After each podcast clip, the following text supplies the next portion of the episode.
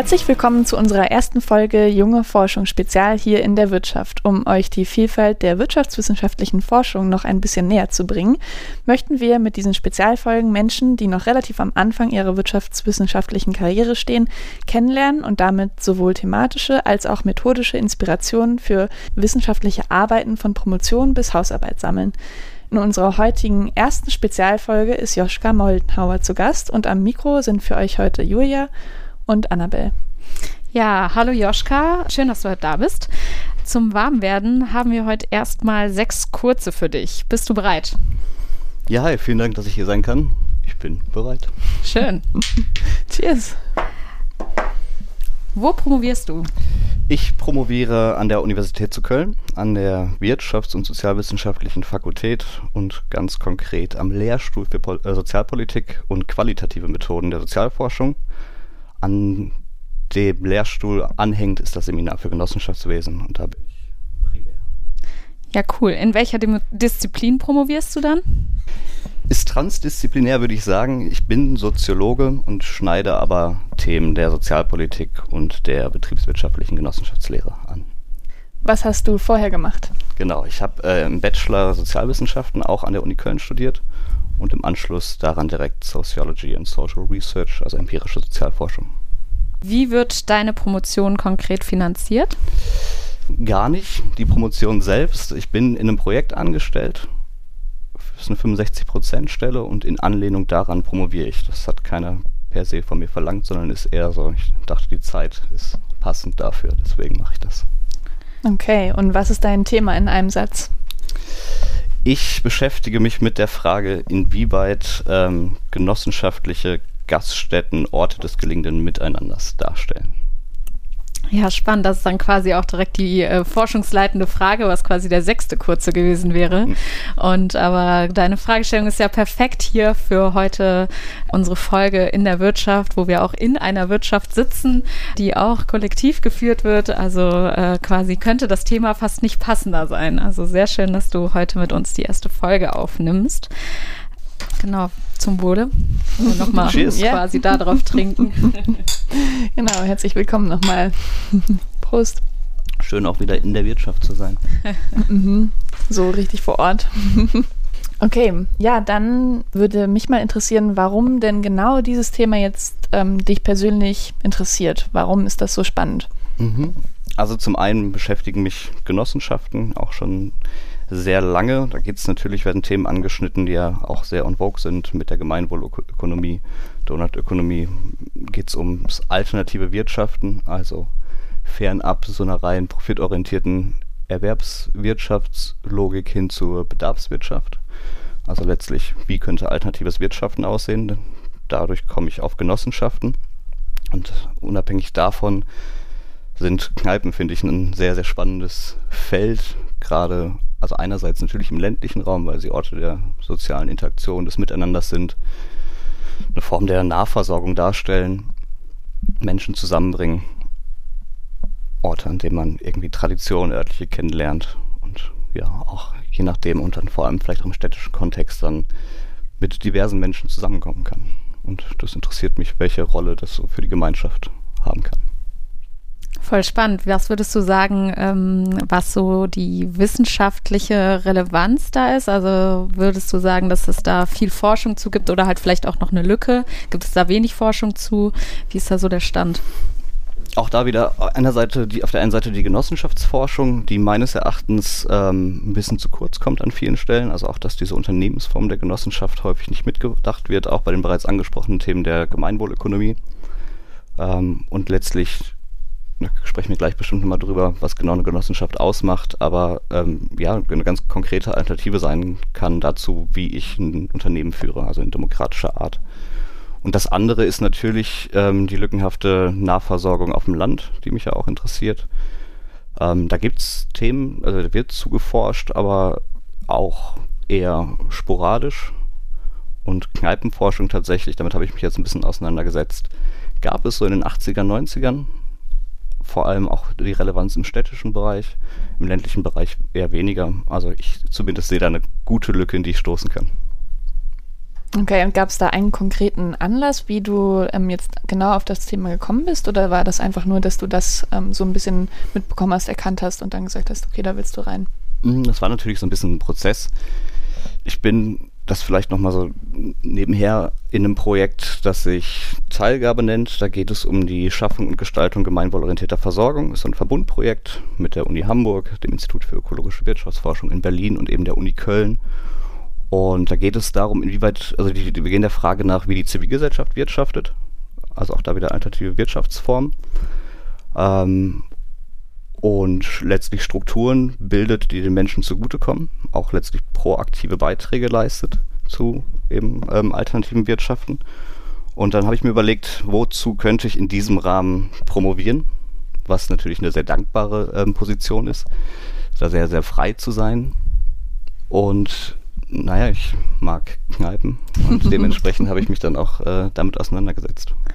Ja, voll spannend. Ich finde es auch total ähm, cool, dass das äh, voll viele Anknüpfungspunkte schon bildet, quasi auch an Folgen, die wir schon aufgenommen haben, als du eben Gemeinwohlökonomie gesagt hattest, haben wir auch mit Christian Felber schon gesprochen und äh, auch gerade dieses Genossenschafts mhm. ähm, die Genossenschaftsform haben wir auch im Rahmen der Purpose Stiftung ähm, auch ein bisschen drüber gesprochen.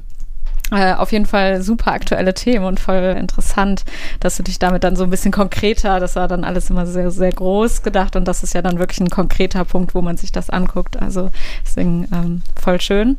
Genau, mich würde interessieren, wie du methodisch vorgehst, um dich diesem Thema zu nähern. Du hast mhm. eben schon gesagt, dass qualitative äh, Forschung auch an dem Lehrstuhl, an dem du bist, ja, stattfindet oder primär gemacht wird. Vielleicht kannst du da noch ein bisschen was zu sagen, wie du genau vorgehst, um deine Frage zu beantworten. Ja, sehr gern. Ähm, genau, zu dem Konkreten, das spielt da nämlich auch mit rein. Es gibt in Deutschland etwa 30 genossenschaftliche Gaststätten. Das sind nicht so viele natürlich. Dementsprechend aber auch ein Feld, was sehr umfassend von mir beforscht werden kann, also letztlich repräsentativ erforscht werden kann. Und daher gehe ich aber auch mit so einem Mixed Methods Ansatz ran, wie man das ja im Optimalfall tut, tun kann. Ähm, ich habe in einem ersten Schritt natürlich Kontakt zu all diesen Gaststätten gesucht und 15 haben sich bisher bereit erklärt mitzumachen und habe eine Gründerinnenbefragung gemacht. Das sind dann vor allem eben die äh, heute auch noch Vorstände sind und habe die dazu befragt, was letztlich die Beweggründe waren, warum sie das Ganze angegangen sind, welche Schwierigkeiten sie hatten, warum letztlich diese Rechtsformwahlentscheidung und all das. Ähm, Corona-bedingt habe ich das online gemacht mit einem mit Questback, so einem Online-Fragebogen. In dem zweiten Schritt ähm, steht dann die Mitgliederbefragung aus, die ich ähm, auch online machen werde. Also da bitte ich dann eben die ähm, VorständInnen, ähm, diesen Fragebogen an die Mitglieder weiterzuleiten.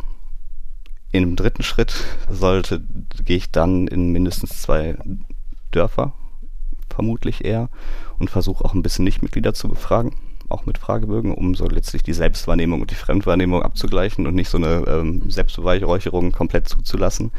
Und an letzter Stelle, und ich hoffe, das wird dann auch möglich sein, ähm, versuche ich dann natürlich mit diesem ethnografischen Ansatz der teilnehmenden Beobachtung heranzugehen. Natürlich möchte ich auch in der Kneipe sitzen, mit den Leuten vor Ort sprechen und ähm, an Generalversammlungen teilnehmen, all das, um so ein bisschen wirklich diesen aktiven Prozess miterleben zu können. Voll spannend. Kann ich zwei Rückfragen einmal darstellen? Mich würde einmal interessieren, ähm, Du meintest, hast jetzt gerade von diesen 30 Genossenschaften erzählt. Äh, wie groß sind die jeweils ungefähr? Hast du da einen Überblick? Also sind das eher so 20 Leute, die diese äh, Genossenschaft dann, ähm, also Genossenschaftsanteile äh, haben oder Genossenschaftsmitglieder sind? Oder äh, sind es viel größere? Und das Zweite wäre, du hast jetzt äh, von Dörfern gesprochen. Gibt es da auch viele in Städten oder ist das mehr so ein Dorfding? Mhm. Ähm, zu ersterem, also dazu muss man sagen, dieser Datensatz, den ich bisher erstellt habe, ähm, wurde von mir noch nicht ausgewertet. Das heißt, so ganz konkret kann ich da keine Aussagen zu machen, aber die sind ähm, in der Regel größer als 20. Mhm. Selbst in diesem, ich hatte ein Interview bereits geführt mit äh, zwei Vorständen der Genossenschaft in Hülsenbusch, ist das in der Nähe von Gummersbach, das ist ein 850 Einwohnerdorf und auch die haben, glaube ich, 130 Mitglieder. Also in der Regel ähm, ist das, glaube ich, so zwischen 100 und 500 Leute, die sich da zusammenschließen. Genau. Was war die zweite Frage? Ob es das auch in Städten gibt oder ob das primär auf Dörfern äh, so Genau, ist. ist eine sehr spannende Frage, weil damit auch die Frage nach den äh, Motivlagen angeschnitten wird. Also es gibt diese genossenschaftlichen Gaststätten vor allem im ländlichen Raum ähm, und dann eben auch vor allem mit der Motivlage der Bestandssicherung. Also häufig macht die letzte Kneipe dann dicht und das wollen die Leute nicht und stellen fest, wir können das Ganze auch gemeinschaftlich am Leben erhalten und schließen sich deswegen zusammen im Rahmen der gemeinsamen Selbsthilfe, gründen eine Genossenschaft und tragen dann eben den Geschäftsbetrieb und gleichzeitig auch das Risiko. Da ist dann auch häufig eben kein politischer Anspruch mit verbunden. Anders sieht es dann meines Erachtens bei den städtischen Genossenschaften, genossenschaftlichen Gaststätten aus, von denen es nur zwei gibt. Das ist, äh, sind einmal die Trinkgenossen in Köln, die eben dieses gemeinsame alternative Wirtschaften leben. Also die haben ja natürlich nicht als ähm, Problemlage erkannt, dass es zu wenig Kneipen gibt, sondern wollen einfach gemeinschaftlich anders ähm, eine Kneipe leben, erleben, ausfüllen. Und dann ein anderes sehr schönes Beispiel, auch letztes Jahr, Ende letzten Jahres erst gegründet, die Prostgenossenschaft in Eberswalde die bisher noch eine Pop-up-Kneipe ist, die auf Leerstand aufmachen, aufmerksam machen möchte. Das heißt, immer an verschiedenen Orten öffnen die Kneipe, um eben ja, auf Probleme aufmerksam zu machen und leben auch das alternative Wirtschaften und wollen im Long Run natürlich auch gerne einen festen Sitz haben. Ja, sehr spannend, voll cool. Mhm. Was mich noch interessieren würde, du hattest jetzt gesagt, du hast den Datensatz noch nicht ausgewertet und in Zukunft hast du vor, ähm, zum Beispiel auch eine teilnehmende Beobachtung durchzuführen. An welchem Punkt deiner Promotion stehst du denn gerade? Mhm. Ähm, auch das ist recht schwierig, also schwierig zu beantworten. Was ganz schön ist in diesem, dadurch, dass ich ja das in Anlehnung an Projekt mache, ergeben sich super viele Synergieeffekte. Ich publiziere auch mit Kolleginnen verschiedene Sachen ähm, zum Thema Commons, zum Thema Regionalentwicklung, Rolle von Infrastruktur. Das schneidet meine, ähm, mein, mein Promotionsthema mit an und dementsprechend arbeite ich implizit damit. Ähm, ansonsten stehe ich noch recht am Anfang, weil das Einzige, was ich bisher gemacht habe, ist tatsächlich eben diese Gründerinnenbefragung, die auch noch nicht ausgewertet ist. Und ja, ich bin jetzt auch erst seit einem Jahr dabei. Mhm daher ist das, glaube ich, noch ganz okay. Da sprechen wir gleich bestimmt noch drüber. Die Panik kommt natürlich immer mal kurz wieder. Kannst du auch gerne jetzt, glaube ich, einfach erzählen. Mhm. Ja. Ich glaube, das ist normal, wenn man sich mit so einem Vorhaben befasst, was voraussichtlich ja auch dann eben Jahre bearbeitet werden soll. Ich habe mir jetzt dieses Ziel gesetzt, im Rahmen meiner Anstellung von dreieinhalb Jahren das fertig zu kriegen. Ist ein großes Thema, viel, wie ich es ja auch gesagt habe, viele Dinge, die ich gerne machen möchte. Und wenn man sich das dann so in der Gesamtschau anschaut, ähm, kriegt man dann manchmal, wie gesagt, diese leichte Panik. Wie kriege ich das neben dem ganzen anderen Kram, den ich so mache, noch hin? Ähm, aber das geht dann am Ende auch. Also muss ich einfach dann konkret mit diesen Projekten, also mit den einzelnen Schritten auseinandersetzen und äh, dann geht es da um die, die, den, vielleicht die, das Motto von Beppo dem Straßenfeger aus Momo Besenstrich für Besenstrich. Mm, mm Und am Ende ist dann die Straße plötzlich fertig. Also ich hoffe, so zumindest wird es sein. ja, sehr schön. Mhm. Äh, also kontinuierlich äh, in kleinen Schritten. Genau, für, und einfach nicht übermannen lassen und dann genau immer, ja. Genau. Und was sind ähm, deine bisherigen Ergebnisse?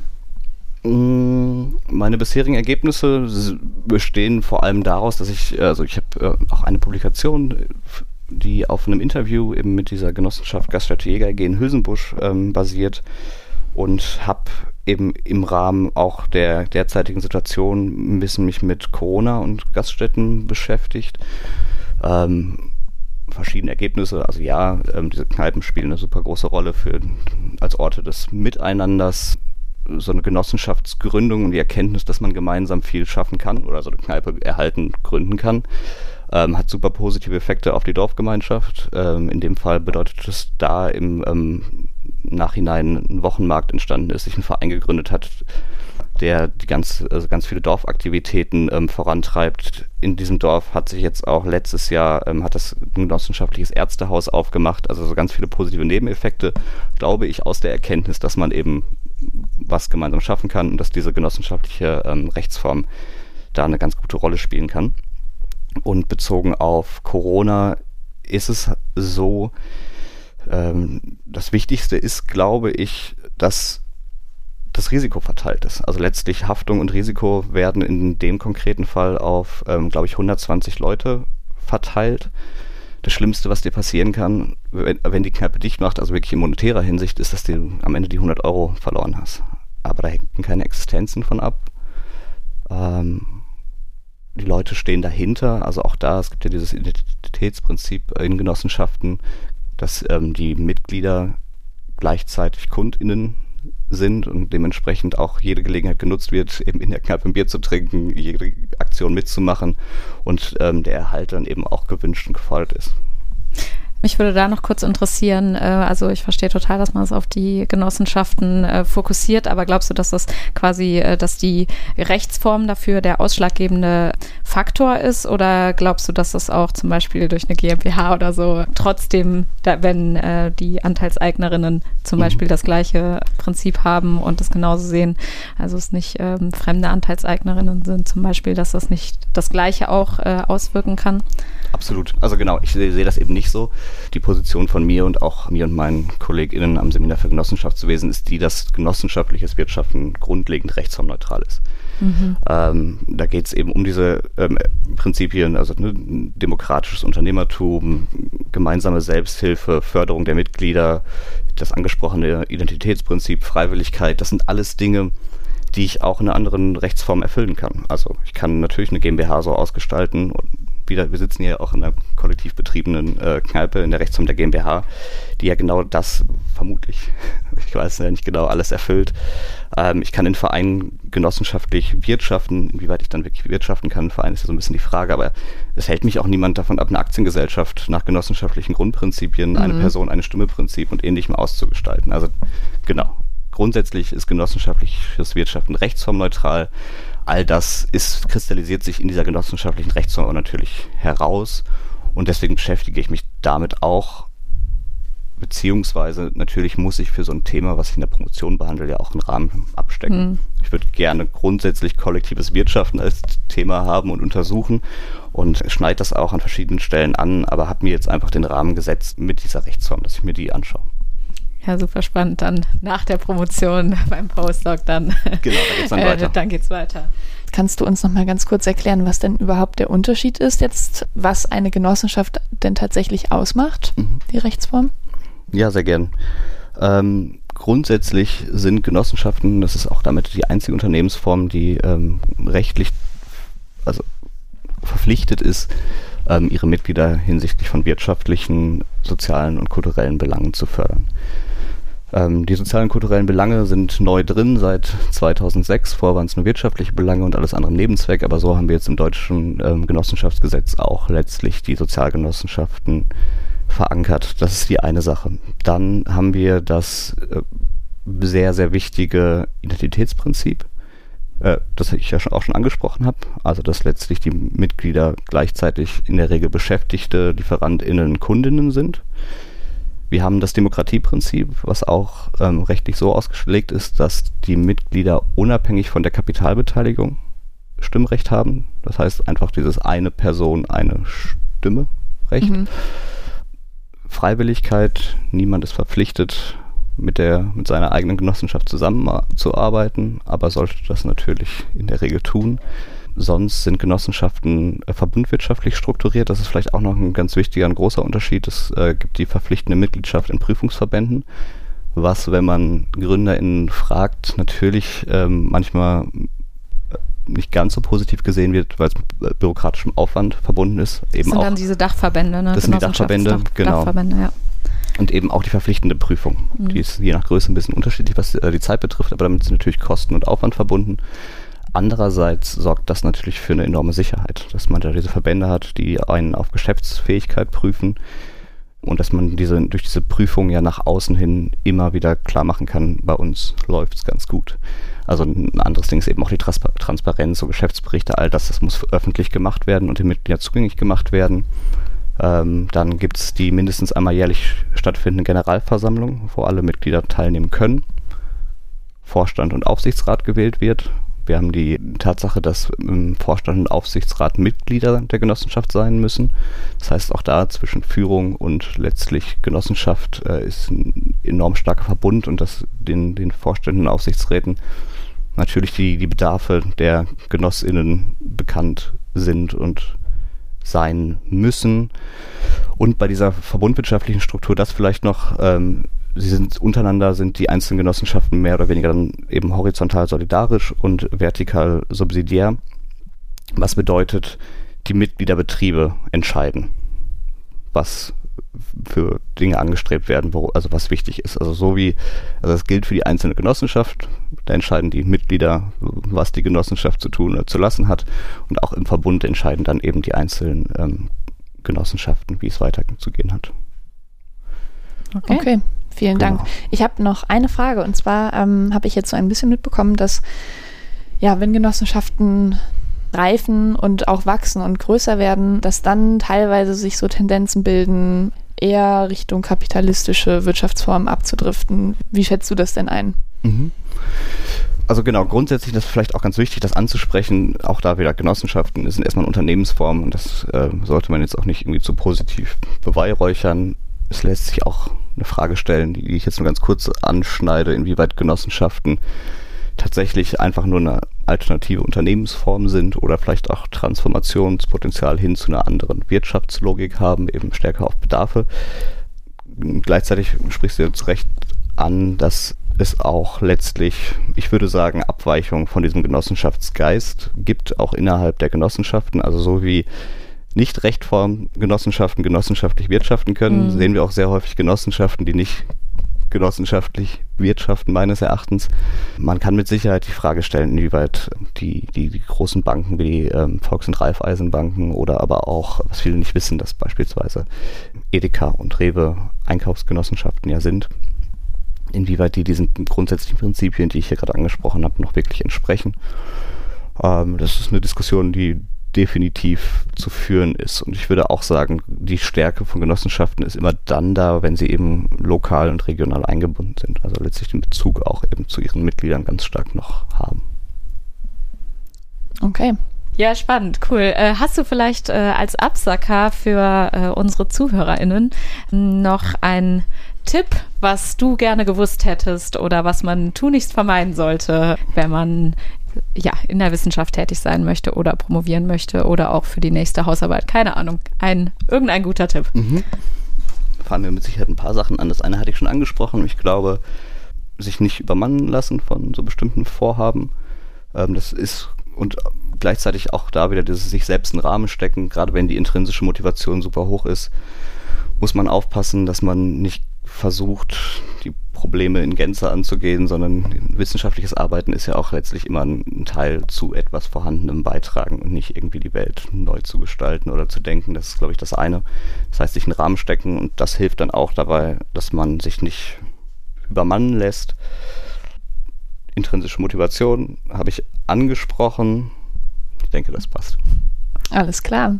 Ja, vielen, vielen Dank für, den, für die beiden Tipps ähm, und für die Einblicke, die du uns gegeben hast in deine aktuelle Forschung, die du betreibst.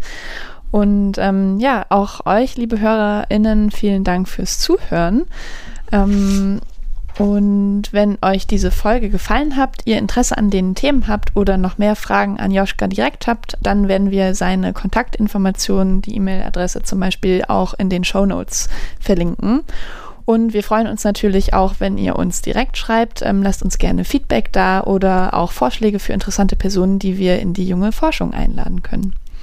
Dann, ja, nochmal zum, zum Abschluss. Wohle. Zum ja, Wohle. Zum Wohl. Und vielen Dank. Voll schön, dass du da warst, Joschka. Ja, danke dir. Schön,